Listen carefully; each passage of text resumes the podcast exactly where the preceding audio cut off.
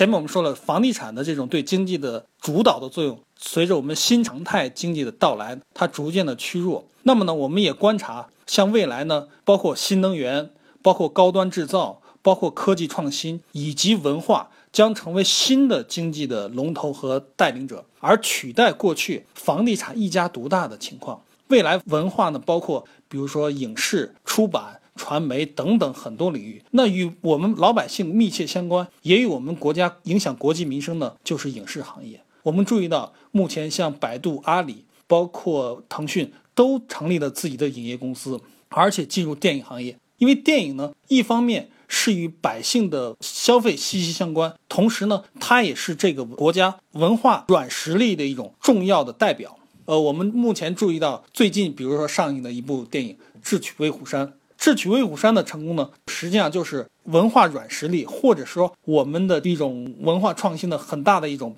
标志性的事件。首先呢，智取威虎山它塑造的是一个我们传统的一个英雄的形象，而这种呢，它是取材于我们过去的样板戏。现在我们谁在说样板戏成为最热门的影片？实际上我们这是不可能的。但是呢，徐克导演把这个变成了可能，也就是说，我们新商业环境下的。电影院也可以成为一个文化宣传的战场。同时呢，我们说智取威虎山的成功，它其实也有很多偶然和必然的因素。比如说，它前面我们说一步之遥的失败，一步之遥票房的成绩为智取威虎山取得高票房实际上奠定了一个实际的基础。一步之遥票房的失利为智取威虎山提供了很好的一个上映的档期和观众人群的积累。而且呢，我们素材的选择实际上也开辟了智取威虎山的这么一个题材的另类，以及它的宣传和营销和二次观影的能力。因为我们从数据发现，实际上智取威虎山第二周末的观影的人数要远远超出于第一周末，也就是说，这是与我们传统的票房数据的趋势相违背的。这就说明。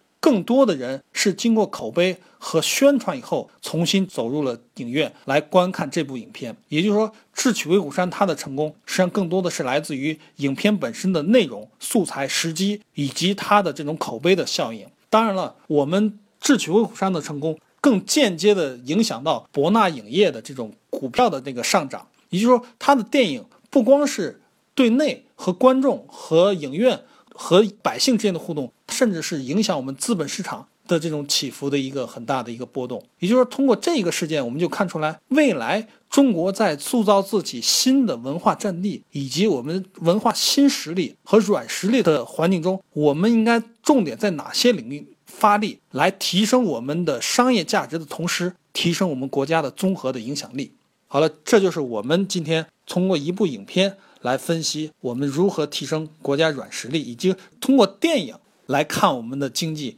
的一个话题。